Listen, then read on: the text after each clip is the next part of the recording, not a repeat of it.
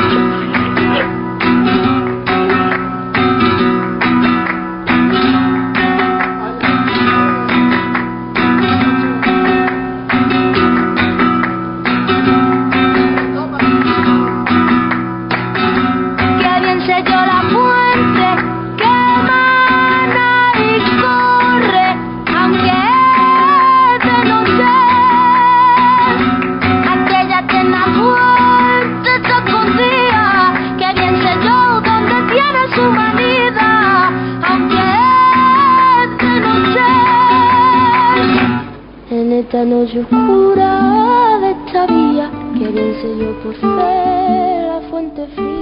Hola, ¿qué tal? Buenas noches. Buenas noches. Son muchas las analogías que existen entre la política y el fútbol. Una de ellas es el hecho de que cuando sucede un acontecimiento muy importante de la política o del fútbol, en los medios no se puede hablar de otra cosa, no podemos hablar de otra cosa inclusive en un espacio absurdista como este, inclusive en este lugar que parece mantenerse al margen de la coyuntura, cuando llega una elección, el asunto de la política en este caso se vuelve excluyente y se hace difícil hablar de otra, hablar de otra cosa, casi como cuando juega la selección por algo grande, ¿no? Que no se puede hablar de otra cosa que de fútbol. Podría empezar por algunos asuntos que llamaron la atención en estas elecciones, el que fue a votar en Nordelta disfrazado de carpincho, por ejemplo. La lista de la escaloneta que impulsaba las candidaturas de Lionel Scaloni, Lionel Messi y algunos otros jugadores de la selección que no se llama Lionel. O el voto meme con la foto de Leonardo DiCaprio. También hubo algunos disfraces, además del hombre carpincho, ¿no? Uno en el Palomar que fue a votar con una máscara del guasón, el de la película, o un influencer de Jujuy conocido como el bicho jujeño que se disfrazó con una máscara de COVID, fue disfrazado con una careta de COVID, y obviamente después posteó la imagen en sus redes sociales, que para eso es un influencer, ¿no? En Santa Clara del Mar, a 20 kilómetros del Mar de Plata, fue detenido un hombre que era presidente de mesa la policía se lo llevó esposado por algo que no tuvo nada que ver con las elecciones. Resulta que el tipo tenía un pedido de captura dictado en Salta desde hacía un mes por un delito contra la integridad sexual. Hubo también un caso en Mar de Plata de un hombre que llegó temprano a votar y le dijeron que tenía que ser presidente de mesa. algo que es legal porque si no hay si no hay autoridad de mesa que llega primero bueno. Pero parece que al tipo no le gustó demasiado por más legal que fuera porque se escapó corriendo del lugar. Una mujer totalmente borracha en Chubut que se hizo pasar por fiscal de mesa.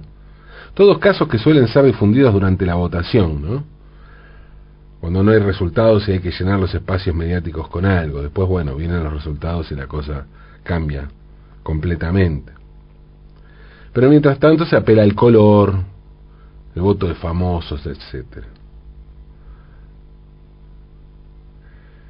Y mm, esta doble condición, ¿no? El del color, el de la pavada por un lado y, y el del lato duro político por otro, es una doble condición que confirma lo amplio que puede llegar a ser el espíritu democrático.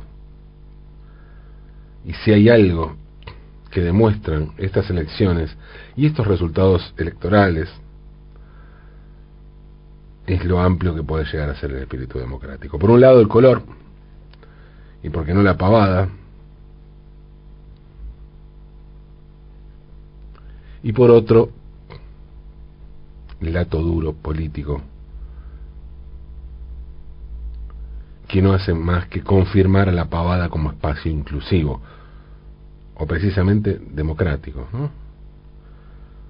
Porque la democracia tiene eso, incluye a todo el mundo, inclusive a quienes no tienen idea si quieren o no estar incluidos. o a quienes no comprenden qué incluye esa inclusión, valga la redundancia. Estos datos de color pueden llamarnos a llevarnos a pensar que estamos ante un fenómeno local o es posible que alguna gente piense esto solo pasa en la Argentina, ¿no? Ese tipo de comentarios. Como si esto de la pavada fuera un fenómeno nacional y no de la especie humana, ¿no? Porque si alguien tenía alguna duda, les cuento que no, ¿eh? que la pavada y la estupidez no son patrimonios argentinos. Por supuesto que si hacemos un repaso por la historia, vamos a encontrar más hechos insólitos. Por ejemplo, en el paso de 2015 hubo un hecho inexplicable que ocurrió en la localidad de Oberá, en la provincia de Misiones, más precisamente en la mesa 1276 de la escuela Mariano Moreno, y el hecho fue el siguiente. Una mujer ingresó al cuarto oscuro en una escuela de misiones, pasó el tiempo y no salía con su voto, y ante la demora el presidente de mesa intentó comunicarse con ella y no hubo respuesta. Claro que la sorpresa fue mayor cuando, con ayuda de las fuerzas de seguridad que custodiaban la elección, abrieron la puerta y cuando abrieron la puerta descubrieron que no había nadie. Y desde allí nació la leyenda de la votante fantasma. ¿Eh? Así se la conoce. Una leyenda que se hizo conocida, como también es conocida la costumbre asquerosa, grasosa y pegajosa que tiene alguna gente de impugnar el voto metiendo en el sobre una feta de salame o de algún otro fiambre. Pero más asquerosa, grasosa y pegajosa es la costumbre de algunos hombres de aprovechar el momento de soledad en el cuarto oscuro para masturbarse. Realmente no, no entiendo cómo es que se les para, ¿no? En el aula de una escuela, un domingo, con montones de boletas de distintos partidos políticos. Pero bueno, cada quien se calienta con lo que puede.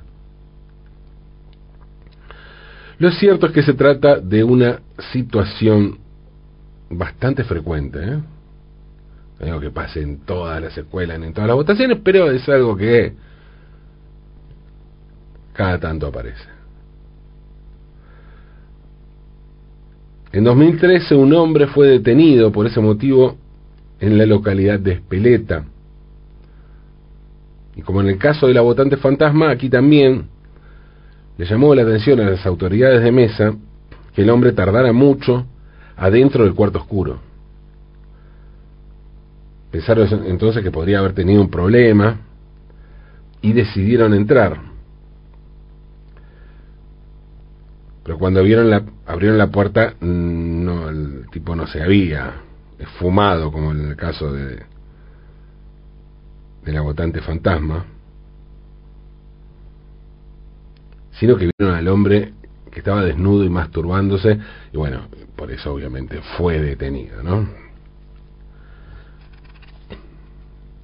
Les contaba sobre el cuarto oscuro en las aulas y personalmente siempre me llamó la atención ese contraste entre el compromiso cívico en las boletas y lo importante que se juega, ¿no? En esa en el repaso por esas boletas, en lo que se elige, en el poder que le estamos confiriendo a esas personas para que nos representen y representen nuestras ideas y representen nuestra forma de administrar lo colectivo.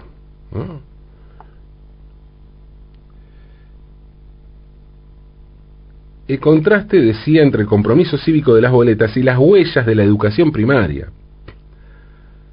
con sus cartulinas de colores, carteles con actividades, mapas, demás huellas escolares. Inclusive a veces se puede ver algo escrito en los pizarrones con tiza, ¿no? Claro que eso también pone de manifiesto la falta de infraestructura de algunas escuelas. Y en ese sentido, en 2015 se difundió uno de los hechos más curiosos a la hora de desnudar las falencias del sistema educativo, porque en la escuela Donato Álvarez de Corrientes montaron un cuarto oscuro en el baño. Sí, sí, el cuarto oscuro era en el baño de la escuela. Parece que, claro, la falta de espacio en esa escuela era grande, no era severa. Insisto, insisto, que nadie piense aquí que esto de los momentos bizarros es solo forma parte, solo parte de un fenómeno local, ¿no? Y mucho menos que nadie intente invocar como contrapartida lo que puede ocurrir en los supuestos países serios.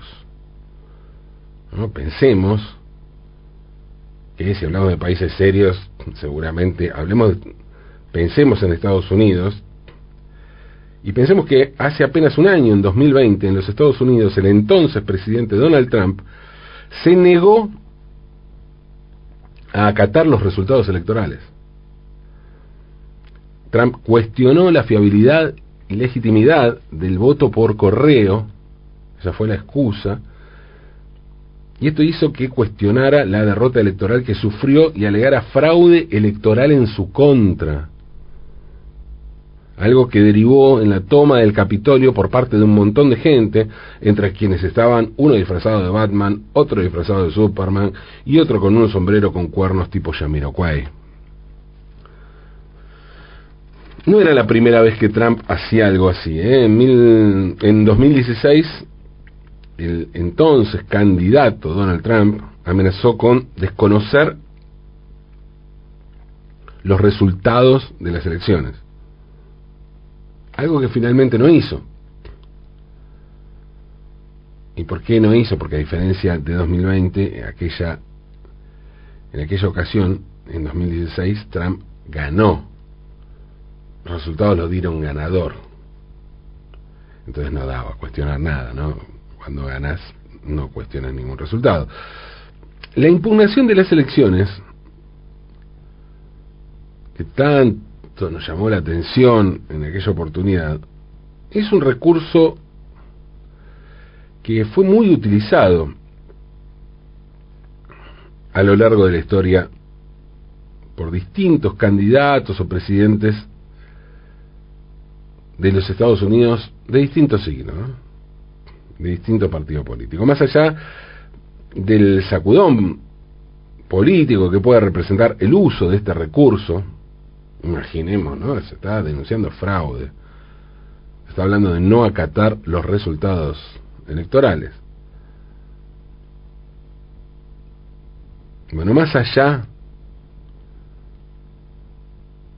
del golpe político que representa esto, lo cierto es que el sistema democrático sigue funcionando sin problemas. Recordemos que en los Estados Unidos el sistema de votación es indirecto, es decir, no importa tanto la cantidad de votos, sino la cantidad de electores en el colegio electoral que permiten juntar esos votos. Y por el reparto de electores se puede dar el caso de que un menor número de votos permita un mayor número de electores, como le pasó a Trump en 2016.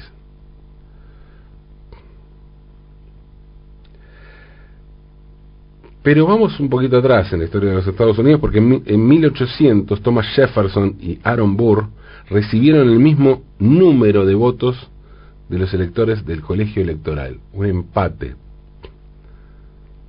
¿Sí? Como en la AFA de Tinelli.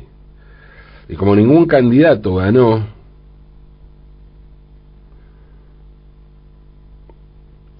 La Cámara de Representantes se adhirió a la Constitución y convocó una sesión especial para resolver el empate por votación.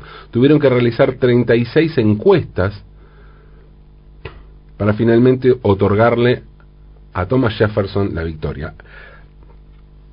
Algo así como una infinita definición por penales, ¿no? Más o menos fue eso.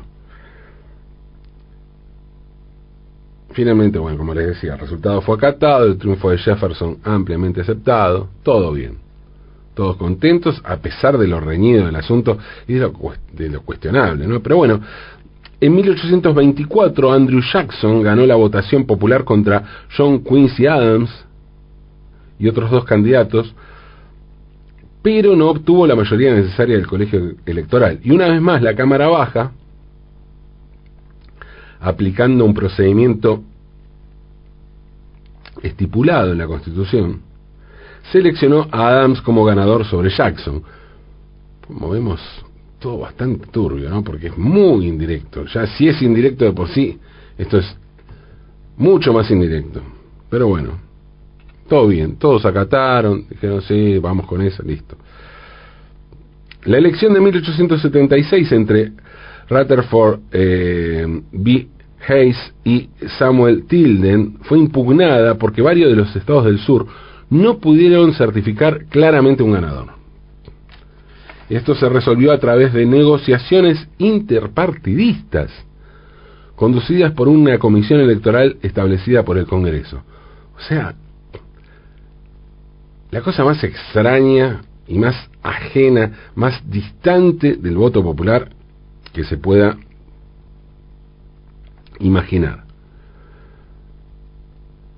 Entonces fue que se resolvió que Hayes llegara a la presidencia y al mismo tiempo se le hicieron concesiones a los estados del sur que efectivamente pusieron fin al periodo de reconstrucción. O sea, un acuerdo.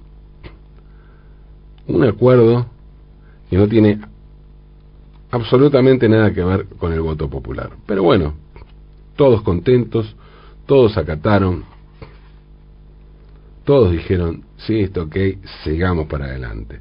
La elección entre el demócrata John Fitzgerald Kennedy y el republicano Richard Nixon en 1960 estuvo plagada de denuncias de fraude.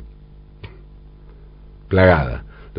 Los, simpatizantes de Nixon presionaron de manera agresiva para que muchos estados hicieron, hicieran recuentos. Y al final Nixon aceptó la decisión a regañadientes, pero la aceptó, en lugar de arrastrar al país a un malestar civil, porque hay que tener en cuenta el contexto también geopolítico global, ¿no? La, plena Guerra Fría y había eran muy intensas las, las tensiones que había entre los Estados Unidos y la Unión Soviética. En el 2000, el candidato republicano George Bush y el demócrata Al Gore estuvieron frente a una votación muy reñida en el estado de Florida, que fue la que finalmente terminó dándole el triunfo a Bush. La Corte Suprema puso fin a un recuento y Gore admitió la derrota públicamente reconociendo la legitimidad de la victoria de Bush pero dijo lo siguiente, Al Gore, aunque estoy firmemente en desacuerdo con la decisión de la Corte, la acepto. Y hoy hay un consenso bastante grande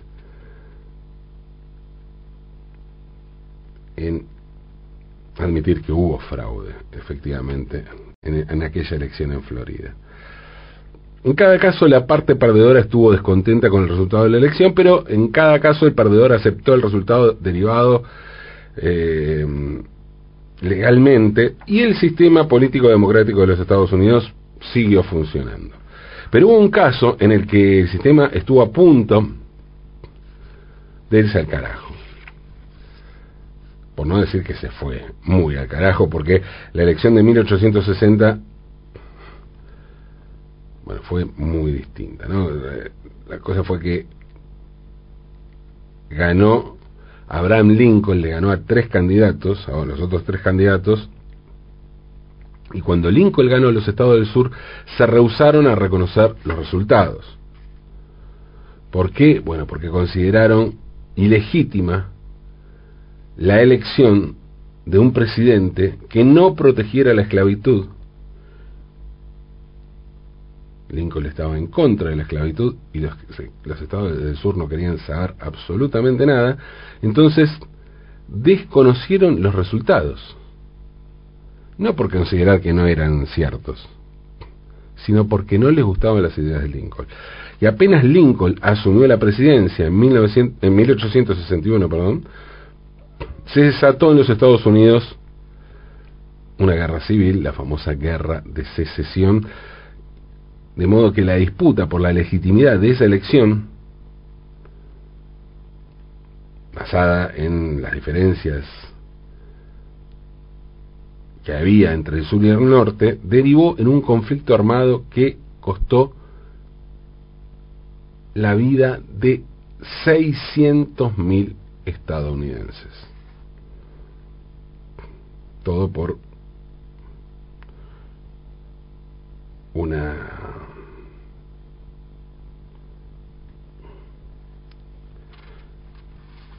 un problema derivado de lo electoral. ¿Cuál es la diferencia entre aquel colapso político de 1860 y la continuidad de las otras elecciones imputadas? Bueno, en todos los casos los ciudadanos estuvieron políticamente divididos y las elecciones fueron muy cerradas, lo que hace que 1860 sobresalga tan claramente es que el país estaba dividido en torno a algo tan fundamental como la esclavitud, ¿no? Y aquella tragedia se repitió, aquella tragedia que derivó en una guerra civil, se repitió con Trump en 2020 como farsa, ¿no? El tipo de farsa que no llegó aún, si quieren, pero no llegó a la Argentina. ¿eh? La Argentina es un país donde la gente acata los resultados electorales, más allá de que nos gusten o no. Más allá también de que pensemos que este es un país bananero y esas cosas que dice alguna gente desconociendo por completo el funcionamiento del sistema político argentino, que como vemos es bastante más propenso a aceptar derrotas de lo que es por ejemplo, en los Estados Unidos. ¿no? Seguramente la mayoría de quienes están escuchando esto se sientan, se sientan tristes o estén preocupados por los resultados de las elecciones que acaban de concluir, ¿no? Y tienen razón en estarlo, qué yo. No pretendo con esto calmar a nadie, ¿eh? Simplemente sí decir y tener muy en cuenta que las elecciones son procesos dinámicos y que así como siempre va a haber un momento de derrota, también habrá siempre un momento para celebrar. Y viceversa, ¿eh? Y viceversa. Porque de eso se trata la democracia, de asumir lo que uno es. Por suerte, la democracia es algo mucho más dinámico de lo que muchos creen. De modo que nos guste más, nos guste menos, aceptemos los resultados y pensemos ¿Qué es lo que hay que hacer para revertirlos? Votemos. Sí, de eso se trata. Votemos. Aunque es de noche.